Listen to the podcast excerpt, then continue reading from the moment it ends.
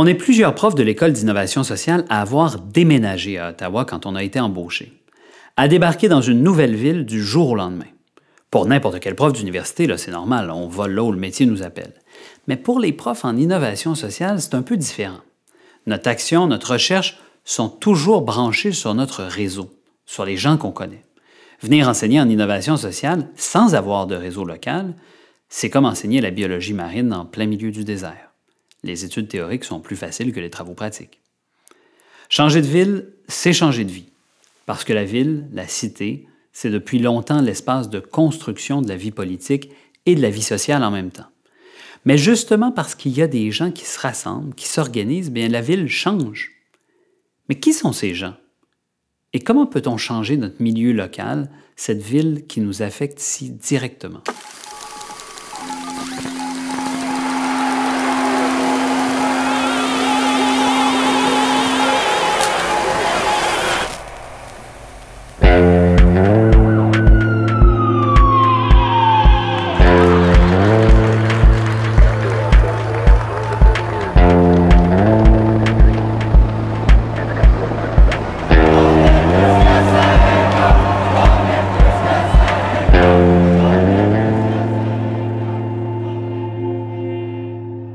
Salut, je m'appelle Simon Tremblay-Pepin. Vous écoutez Manuel pour changer le monde, un balado produit par Magnéto et réalisé par l'équipe de l'École d'innovation sociale Élisabeth Bruyère de l'Université Saint-Paul à Ottawa.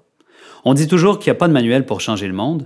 On s'est néanmoins demandé de quoi il y aurait l'air ce manuel si on en écrivait un. Et si on donnait la parole à ceux et celles qui tentent de changer le monde tous les jours?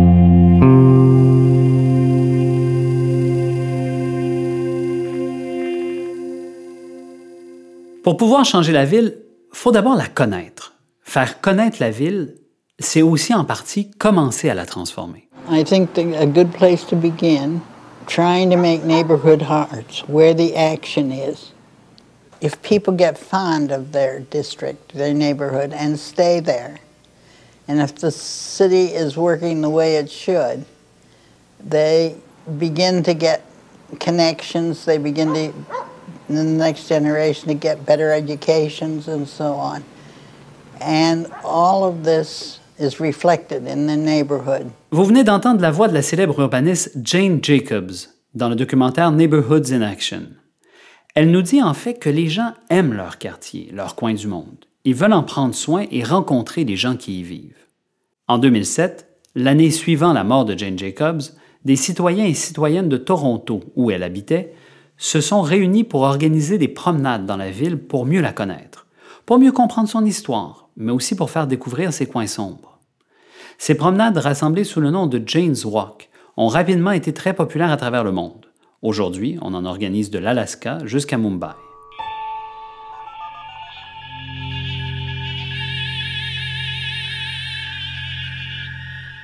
Quand on pense à l'engagement dans la ville, on ne pense pas en premier à organiser des promenades on pense davantage à s'impliquer dans des structures politiques plus traditionnelles, partis, conseillers, conseillères, arrondissements, mairies, toutes ces choses-là.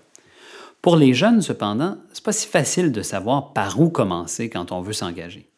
Annie Grégoire Gauthier a commencé à s'impliquer dans une simulation de conseil municipal, le Jeune Conseil de Montréal. Cette simulation-là, c'est des moments, c'est une fin de semaine de débat entre jeunes sur précisément des enjeux euh, municipaux.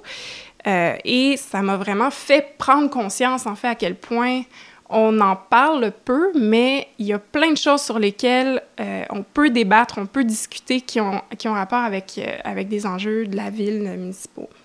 Donc, ça a été aussi pour moi une espèce d'éveil de voir à quel point il y a des choses à faire dans la ville, puis c'est important de, de s'y intéresser puis de s'y impliquer aussi. Donc, dans la prochaine année, présentement, je suis sur le conseil d'administration. On va, on va aborder euh, les enjeux de l'intégration des nouveaux arrivants. On va parler de, vélo, cohabitation vélo-voiture. Euh, on, a parlé aussi d'espace locatif avec tous les enjeux d'Airbnb. Donc, c'est tous des enjeux qui sont très présents actuellement dans la sphère politique, mais on peut se permettre, parce que c'est une simulation, d'aborder, euh, différentes avenues, d'essayer de voir ailleurs qu'est-ce qui se fait. Donc, on, on peut être un peu plus créatif. Euh, sur des solutions réelles qu'on pourrait apporter. Puis ça peut, ce qui est le fun, c'est que, ça peut inspirer euh, réellement les élus après. Là. Généralement, on ne se contente pas longtemps de ce genre d'exercice virtuel. On veut goûter à la politique électorale réelle. Et c'est ce qu'Annie a fait avec l'équipe de Projet Montréal. Donc, j'ai été mis en contact parce que j'avais envie de m'impliquer, entre autres avec mon expérience au Jeune Conseil de Montréal. Ça m'a comme éveillée à l'univers euh, politique euh, municipal. Donc, j'ai eu envie de m'impliquer avec les élections qui s'en venaient. Et j'ai été mis en contact avec euh, des personnes au cabinet du plateau. Et donc, j'ai donné mon nom pour pouvoir m'impliquer pendant les élections. Et finalement, j'ai été donc, euh, ils m'ont demandé de m'impliquer vraiment très activement pendant les élections. Donc, j'ai été responsable du pointage pour les élections euh, sur le plateau. Donc, j'organisais toutes les, opérations de porte-à-porte des élus. Euh, j'ai eu à les accompagner aussi sur le terrain. Donc, j'ai quand même une bonne présence sur le terrain. Ça a été vraiment une expérience incroyable pour moi. Et là, j'ai rencontré plein de gens aussi. Donc, évidemment, c'est un espace de réseautage qui, qui est important. Après avoir mangé une entrée qu'on a aimée, il est difficile de ne pas prendre un deuxième service. Et là est arrivé le dernier congrès où là, j'ai eu envie de m'impliquer euh, parce que je m'ennuyais. Disons, dans mon passé de militante, j'ai été beaucoup interpellée par les enjeux féministes. J'ai été euh, euh, impliquée sur différents comités féministes quand j'étais à, Québec. Et disons que cette partie-là me manquait un petit peu. Donc, au dernier congrès, je me suis présentée comme représentante des femmes et responsable du comité femmes sur le conseil de direction. Et j'ai été élue. Donc, euh, ça a été un peu les, les, échelons que j'ai montés peu à peu.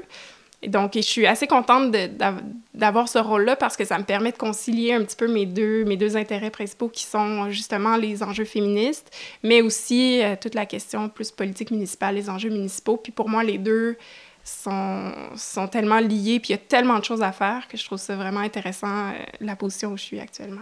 Mais qu'est-ce que ça donne de s'impliquer dans un parti politique quand on n'est pas élu? Dans la tête de plusieurs personnes, s'impliquer en politique, ça veut dire carrément se faire élire, avoir un rôle à jouer dans la prise de décision tous les jours. C'est quoi donc l'utilité de s'impliquer dans un parti, surtout s'il est au pouvoir? faut, faut pas s'attendre nécessairement à ce qu'il y ait des grands changements. J'ai l'impression que mon influence au sein du parti fera pas révolutionner le parti demain matin. J'ai l'impression que juste d'avoir des petites victoires peu à peu, c'est ce qui fait que tranquillement, euh, on va faire changer les choses de manière plus globale. C'est peut-être un peu... Euh, je sais pas, j'ai peut-être mis de côté mes grands rêves révolutionnaires euh, en, m'impliquant de cette manière-là, mais c'est pour moi de, de, faire des formations à l'interne pour essayer de sensibiliser les gens à certains enjeux. Déjà, c'est une manière de, de, faire changer les choses petit à petit. Donc, euh, je vois pas vraiment de grandes contradictions. C'est plus... Euh, d'avoir euh, d'avoir en tête cette volonté-là qu'il y a une plus grande inclusion des, des, des jeunes ou des, des, valeurs féministes au sein d'un parti, c'est un travail que je fais de différentes manières, puis que je porte euh, dans différentes instances, puis à différents moments. Mais j'ai jamais senti vraiment l'impression que, ah, soudainement, il fallait que je mette de côté mes, mes valeurs féministes parce qu'à à certains moments, euh, c'était pas, pas euh, accepté ou qu'il y avait un blocage ou quoi que ce soit. J'ai l'impression que ces chapeaux-là, je les ai tout le temps un petit peu, mais qu'il faut pas que je m'attende à ce que demain matin, Projet Montréal soit le parti le plus féministe et qui c'est comme des. des c'est ouais, c'est ça. C'est une espèce de construction qui se fait petit à petit, mais j'ai l'impression d'aller tout le temps dans la même direction, puis que, puis que ça fait du sens. Mais cette approche à petits pas est néanmoins guidée par une vision à long terme de la ville comme on voudrait qu'elle soit. Ça me prend un objectif euh, final pour pouvoir euh, euh, avoir des étapes pour, pour y arriver. sais. Donc, évidemment, moi, j'ai comme objectif que, que, Montréal soit un espace euh, hyper inclusif, sécuritaire, euh, que tout le monde puisse avoir la même voix pour s'exprimer, que, que ce soit un, un, lieu où on combat les changements climatiques, qu'on soit très actif, qu'on soit une ville verte. Tu évidemment, j'ai un Montréal j'ai comme cette, cette image-là d'un Montréal euh, parfait pour pouvoir éventuellement euh, m'y rendre. ça me prend cette image-là pour pouvoir me dire, OK, bon, ben là, actuellement, où je suis, qu'est-ce que je peux faire pour, pour y arriver? Et mon implication actuelle, euh, je, je, la fais parce que pour moi, ça fait du sens pour me rendre à cette, à cette, à cette ville rêvée-là. Donc, on peut aussi s'impliquer dans les structures plus formelles, dans une perspective de changement à long terme des lois, des règlements qui structurent la vie quotidienne de la ville.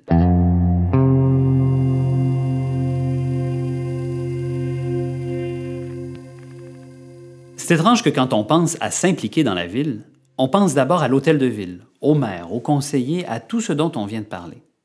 Alors que quand on pense à la ville elle-même, alors là on pense à des bâtiments, à des rues, à des gratte-ciels, à une architecture, à un urbanisme. C'est à cet aspect bâti que s'attaque Laurent Levesque et son équipe de l'UTILE, l'unité de travail pour l'implantation de logements étudiants. Donc, euh, l'UTILE, qui est euh, une organisation où je travaille maintenant depuis euh, bientôt six ans, c'est un organisme à but non lucratif. c'est aussi une entreprise parce qu'on est vraiment dans le champ marchand, je dirais ça comme ça. on est essentiellement, on est un développeur immobilier à but non lucratif. Puis la particularité, bon, on a quelques particularités, mais notre objectif, c'est de construire des logements étudiants abordable, à but non lucratif. Puis, euh, on le fait un peu par nécessité, mais aussi par euh, positionnement, en dehors de tous les programmes de subvention classiques du logement communautaire. Ce qui est étonnant de l'utile, c'est qu'ils n'ont pas emprunté les sentiers habituels du logement social. Ils n'ont pas fait affaire avec les fonds prévus par le fédéral ou par le provincial. Ils ont développé eux-mêmes leur stratégie. Bien, le chemin pour arriver à réaliser un bâtiment dans un contexte aussi euh, particulier et sinueux et assez complexe. Euh, puis il y a eu plusieurs euh, faux départs, on a, on a, essayé différents trucs, mais la, la stratégie qui a, qui a marché, de manière générale, évidemment, on a dû commencer par apprendre le métier de développeur immobilier, comprendre les finances immobilières, comprendre comment construire un bâtiment, comment négocier un terrain de la part d'un vendeur qui est presque toujours un spéculateur immobilier. Donc, comment atteindre un bon prix, etc. Donc, on a dû apprendre tout ça sur le tas. Puis, en parallèle, euh, on a dû développer des partenariats de financement. Euh, puis on est chanceux, au Québec, il y a quand même une assez bonne infrastructure de financement de l'économie sociale, donc pour des organismes à non lucratif comme nous. Fait qu'on a commencé par convaincre tous les fonds d'investissement existants de supporter notre euh, vision. Mais ce n'était pas suffisant parce que le logement, l'immobilier en général, ça coûte très cher. Donc, dans la foulée de la mise sur pied de notre premier projet, on a créé deux fonds d'investissement euh, qui ont tous les deux une mission vraiment précise de financer du logement étudiant abordable. Donc, le but, c'était pas seulement d'accéder à plus de financement pour notre projet, mais aussi de préparer tout de suite le financement de projets futurs. Euh, et ben, on est allé chercher l'argent où on pouvait trouver des investisseurs et des, euh, des, donateurs sensibles au projet. Donc, le premier fonds a été financé par une association étudiante, le Concordia Student Union, ici à Montréal, qui a mis 1,8 million. Euh, il s'appelle le Fonds communautaire de logement étudiant le fonds clé. puis le deuxième, c'est principalement les fonds d'investissement des syndicats, les fonds de travailleurs qui ont investi dans le deuxième. Lui s'appelle le Fonds d'investissement pour logement étudiant, le FIL. On aime les acronymes. Et euh, ces deux fonds-là euh, ont assez de, de, financement en ce moment pour construire trois bâtiments, à peu près trois, quatre bâtiments comme celui qu'on fait en ce moment à Montréal.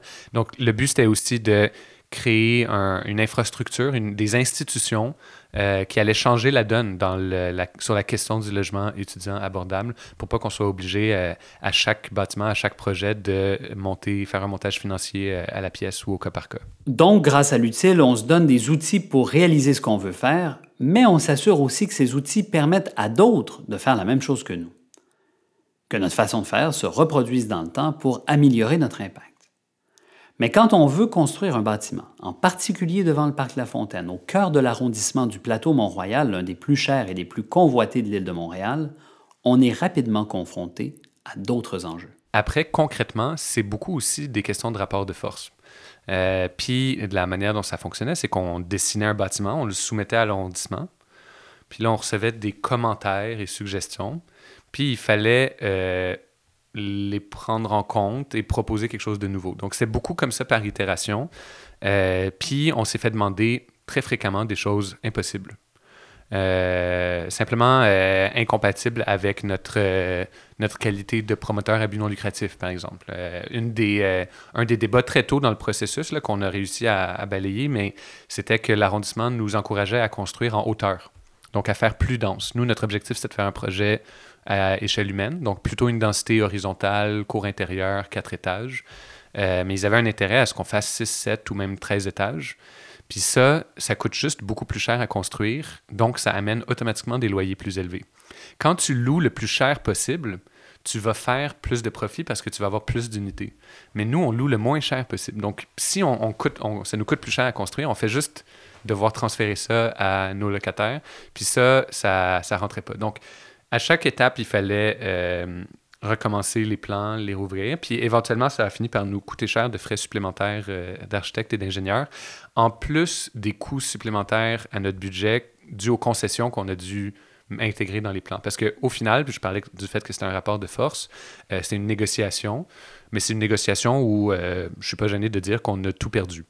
Donc, on a, on a cédé sur tous les points significatifs parce que c'était la seule façon d'avoir un permis de construction, ce qui était la seule façon de faire notre projet, ce qui était la seule façon de réaliser notre mission. Donc, c'est des exemples de compromis qu'on doit faire dans un projet concret comme ça. Pourtant, on aurait l'impression qu'en ce moment, à Montréal, et encore plus sur le plateau Mont-Royal, le gouvernement municipal serait plutôt en faveur de ce genre de projet. Avoir des amis à l'hôtel de ville, c'est bien, mais on dirait que c'est pas assez. Paradoxalement, euh, on s'est rendu compte en cours de route que les partenaires, et plus spécifiquement les paliers de gouvernement qui se sentaient les plus euh, proches de nos valeurs, étaient certainement pas ceux qui nous ont le plus aidés. Euh, puis si, si j'agglomère le, palier municipal, à la fois euh, arrondissement et ville-centre, on a eu du financement de la ville de Montréal, mais on a eu beaucoup d'obstacles au niveau réglementaire. on pensait que d'avoir des appuis politiques, ça nous faciliterait la route, mais finalement, si je, si je fais la somme de tout ça, notre, notre statut particulier, notre unicité a amené au moins autant de problèmes que d'avantages. Puis les avantages qu'on a eus, c'était des financements euh, politique. On a eu une résolution du conseil municipal pour dire on va donner 1,6 million à l'utile, alors que tout ce qui est écrit dans les règlements, donc qui s'applique à tous les projets, nous est hostile, si je, si je, dresse, des gros traits. Ça demande énormément de temps et d'efforts, donc, construire ce genre de bâtiment, au point où on se demande si le jeu en vaut vraiment la chandelle. Considérant l'objectif initial de l'utile qui était de trouver un mode de développement urbain qui combat et où prévient la gentrification, euh, on n'avait pas le choix de se poser des questions de qu'est-ce que ça veut dire transformer la ville, puis comment, c'est quoi un impact structurel. Euh, puis c'est pour ça qu'on est très conscient depuis le début de notre travail que un bâtiment, ça va rien changer. Puis euh, qu'il faut non seulement s'assurer de les enchaîner, euh, donc on est déjà en train, par exemple, de préparer un deuxième, puis peut-être un troisième projet pour continuer le cycle de développement, mais aussi accélérer le processus de, transformation. Parce que si on est les seuls, de un, si on est les seuls, puis de deux, si on fait un seul projet à la fois, euh, avant qu'on ait un effet même mesurable sur le marché de l'habitation à Montréal et au Québec, ça va prendre des décennies. Puis on n'a aucun problème à ce que ça prenne des décennies parce que heureusement, on est dans un, un monde où les choses évoluent relativement lentement puis où les bâtiments restent longtemps. Donc, de toute façon, notre objectif, c'est de changer les choses pour dans 30 ou 40 ans. On n'a pas, euh, pas la prétention de dire qu'on va tout régler euh, d'ici 5 ou 10 ans. Mais il faut, euh, si, on, si, on, veut être honnête avec notre objectif initial, il faut réaliser des milliers et des dizaines de milliers de logements à travers le Québec. Puis, on n'a pas peur d'assumer cette ambition-là parce que c'est une ambition collective. Hein. Moi, je fais pas plus d'argent selon la quantité de logements qu'on a c'est à but non lucratif. Puis ça, c'est très important. Ce qu'on construit, c'est une richesse collective non capitaliste. Puis, on, puis c'est ça notre, notre, notre mission. Mais, euh, mais c'est ça, c'est cette, cette raison-là qui, qui implique une accélération de notre développement qui nous a amené à penser en écosystème puis en, en institution de développement parce qu'on ne peut pas juste nous ramer tout seul de notre côté. Il fallait changer les conditions euh, du jeu. Puis c'est pour ça qu'on a mis sur pied deux fonds d'investissement. C'est pour ça qu'on a développé plein de partenariats. C'est pour ça qu'on a essayé d'amener une discussion publique au Québec autour du logement étudiant à travers nos projets de recherche puis nos représentations.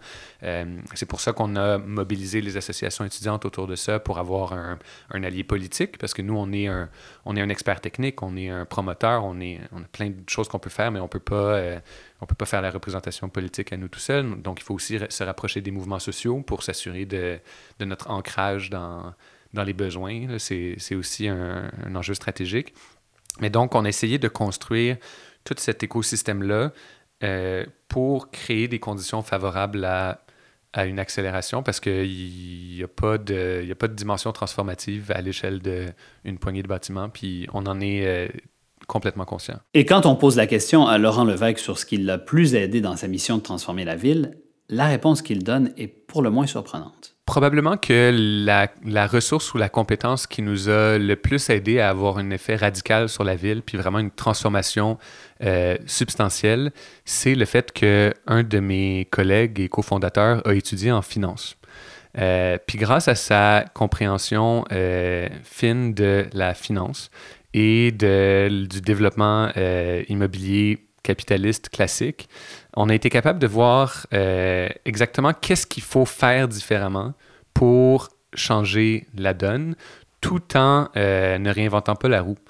Euh, donc, les, les, mécaniques financières qu'on utilise, il y en a plein qui sont des trucs classiques de l'immobilier, mais là où ça compte, on change les règles. Donc, par exemple, on n'a aucune forme d'investissement qui est à rendement variable. Ça, c'est hyper important. Euh, euh, tous nos investisseurs, on, a principalement 90% euh, de notre financement, c'est des prêts, pas des subventions, mais ils sont tous à rendement fixe. Donc, on va payer un rendement sur les emprunts, c'est inévitable et normal d'un point de vue économique, mais il n'y a personne qui peut spéculer sur les loyers. Donc, il n'y a aucun de nos investisseurs qui a intérêt à ce qu'on augmente les loyers. Ça ne va pas augmenter leur rendement. Ça, c'est un élément très important. Le deuxième, c'est au niveau de la gouvernance des fonds d'investissement qu'on a mis sur pied. Euh, ce pas des fonds qui sont entièrement contrôlés par les investisseurs. Donc, c'est des fonds euh, à but non lucratif ou euh, gérés par un organisme à but non lucratif qui ont euh, toujours une représentation de soit euh, des associations étudiantes ou le milieu de l'économie sociale dans la gouvernance, ce qui fait que on évite à long terme aussi les dérapages. Aller jouer avec de la brique, avec du béton, changer la ville dans son infrastructure, c'est du sérieux. Il faut du temps, mais il faut encore plus s'embarquer dans une aventure financière et gestionnaire qui n'a peut-être pas l'allure de ce à quoi on pense quand on veut changer le monde. Parfois, cependant, changer le monde, c'est vraiment plus drame que ce qu'on pense.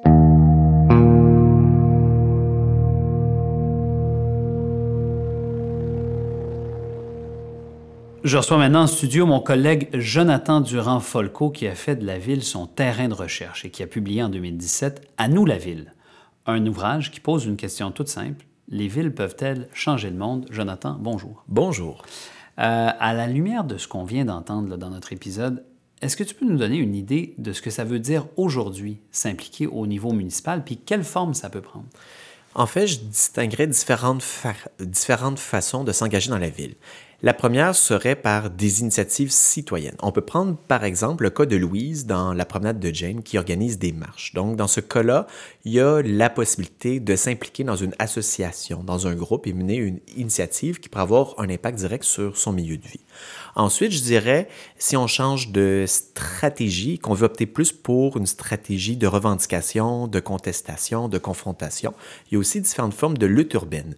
On peut prendre par exemple le cas de Bâtiment 7 à Montréal qu'on a, euh, qu'on a découvert lors de notre épisode 2, où il y a des gens euh, du quartier de Pointe-Saint-Charles qui ont tenté de récupérer un lieu et qui ont été capables, en fait, euh, d'avoir un impact direct euh, en essayant justement d'exercer une forme de pression sur le promoteur et sur leur arrondissement.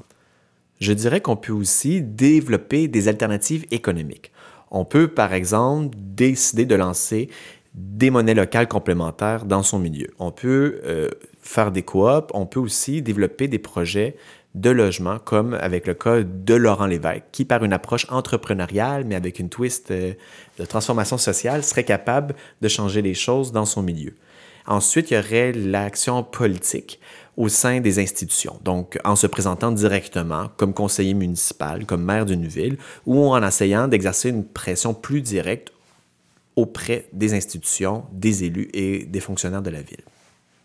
On l'a, dans notre épisode, on a beaucoup parlé de ce qui se passe à Montréal et à Ottawa, mais peux-tu nous donner d'autres exemples inspirants peut-être de choses qui se passent dans le monde, dans d'autres villes, où l'action municipale a permis de changer les choses concrètement? Un des cas les plus inspirants qu'on peut voir à l'heure actuelle, c'est les mairies du changement du côté espagnol. Donc, ce qui se passe à Barcelone, Madrid, Séville, c'est une série de villes qui ont été conquises par des plateformes citoyennes, où là, il y a, il y a des gens qui sont en train d'expérimenter des nouvelles formes de démocratie directe et participative, d'assurer la transition écologique et de mettre en place une série de réformes qui sont capables de défendre le droit des immigrants, des citoyens, des gens qui travaillent dans la ville. On peut prendre aussi le cas de la ville de Détroit. Euh, aux États-Unis qui a été durement frappée par la crise et par le déclin de l'industrie automobile. Et là, dans ce coin euh, des États-Unis, il y a une série de projets d'agriculture urbaine, il y a une série d'initiatives qui naissent vraiment de la base où les gens essaient justement de se nourrir, euh, de retrouver euh, des conditions de vie qui sont dignes et il y a une série d'expérimentations qui sont faites à l'heure actuelle. Donc, ce n'est pas quelque chose qui passe par les institutions directement, mais plutôt par des initiatives qui essaient de changer concrètement le visage de la ville. Mais le changement social dont on a besoin, souvent, il est transversal, il sort des frontières, en particulier des petites frontières des municipalités ou des villes. Est-ce qu'on n'a pas besoin de poser des gestes planétaires ou tout au moins nationaux? Et donc, est-ce que la ville, c'est vraiment un bon endroit pour s'impliquer si les problèmes sont globaux? Je dirais que c'est vrai que les villes ne peuvent pas tout faire dans le système actuel. Il y a beaucoup de lois qui doivent être adoptées à une échelle nationale ou internationale pour avoir un impact direct. Par exemple, sur la question du libre-échange, la question de l'immigration, la question aussi de la transition écologique. Mais même dans le système actuel, les villes ont beaucoup de compétences, de choses qu'elles peuvent faire même s'il y a des contraintes au niveau de la fiscalité municipale, qui fait en sorte que les villes sont très dépendantes des taxes foncières, par exemple, ce qui va contribuer à différentes formes d'étalement urbain, de projets de développement immobilier qui n'est peut-être pas durable, les villes ont quand même une certaine marge de manœuvre pour essayer de faire les choses différemment. Et si on veut essayer de changer les choses à l'échelle de la société, dans mon livre, j'essaie de décrire comment est-ce qu'on peut commencer ou peut-être expérimenter quelque chose au plus près des citoyens. Donc, si on n'est pas capable de changer les choses au niveau de la ville, ça va être extrêmement difficile de penser à effectuer une forme de transformation de la société à plus grande échelle par la suite. Admettons qu'il y a quelqu'un, il y a une personne qui nous écoute, qui vient t'entendre, qui est convaincu, qui se dit oui, c'est bon, c'est ce que je veux faire. Peux-tu lui donner quelques idées concrètes de ce qu'elle pourrait faire pour s'impliquer dans la ville? Je dirais qu'il y a plusieurs façons de s'engager en fonction de ses goûts, de ses champs d'intérêt. Si, par exemple, vous êtes quelqu'un qui est intéressé par la question alimentaire, vous pouvez aller euh, développer peut-être avec un comité citoyen dans une association euh, un projet de cuisine collective vous pouvez vous impliquer dans un jardin communautaire ou développer des nouveaux projets d'agriculture urbaine. Si, par exemple, vous êtes davantage intéressé par la question euh, de la gentrification, plutôt de comment faire en sorte euh, qu'on serait capable de limiter l'impact euh, de la revitalisation urbaine qui va souvent exclure des gens. Il y aurait différentes façons, de, par, que ce soit par des actions directes, par la participation, en essayant de créer des mouvements qui vont exercer une pression sur les institutions pour essayer de changer les choses. Et ultimement, je dirais aux gens aussi de réapprendre à se diriger vers le conseil de ville, le conseil municipal, à les poser des questions pour les élus, essayer d'exercer une certaine pression constante sur les institutions, mais également de se présenter directement lors des élections municipales, non pas simplement, je dirais, pour essayer de mieux gérer la ville, mais pour essayer vraiment de transformer leur mode de fonctionnement qui est actuellement plus ou moins démocratique. Merci beaucoup, Jonathan. Merci beaucoup. Au Moyen Âge, les Allemands avaient coutume de dire que l'air de la ville rend plus libre, notamment parce que les serfs qui y habitaient pendant plus d'un an gagnaient leur liberté face à leurs anciens seigneurs ruraux. La ville peut-elle encore renfermer ce caractère émancipateur? Si elle est l'origine de plusieurs mouvements de contestation et de libération, elle a été aussi dans l'histoire le théâtre de l'aliénation et de la domination. La vie sérielle, le quotidien harassant, la consommation obsessive, tout ceci s'inscrit aussi dans la ville. Ancrage d'une histoire passée à redécouvrir, lieu de rencontre et de création de communautés, espace de débat et d'échange d'idées, la ville a un potentiel immense. Encore faut-il voir ce qu'on en fait.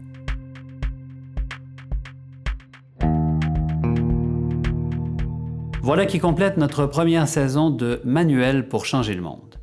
Merci à nos invités, à Jonathan Durand-Folco pour avoir réalisé les entrevues de cet épisode et à toute l'équipe de Magnéto pour l'avoir rendu possible. Merci également à Coworkly qui nous a accueillis dans ses studios pour en permettre l'enregistrement. Manuel pour changer le monde est une réalisation de l'École d'innovation sociale Élisabeth Bruyère de l'Université Saint-Paul. Pour en savoir plus sur nos programmes, notre atelier d'innovation sociale, notre centre de recherche et nos activités, visitez innovationsocialusp.ca.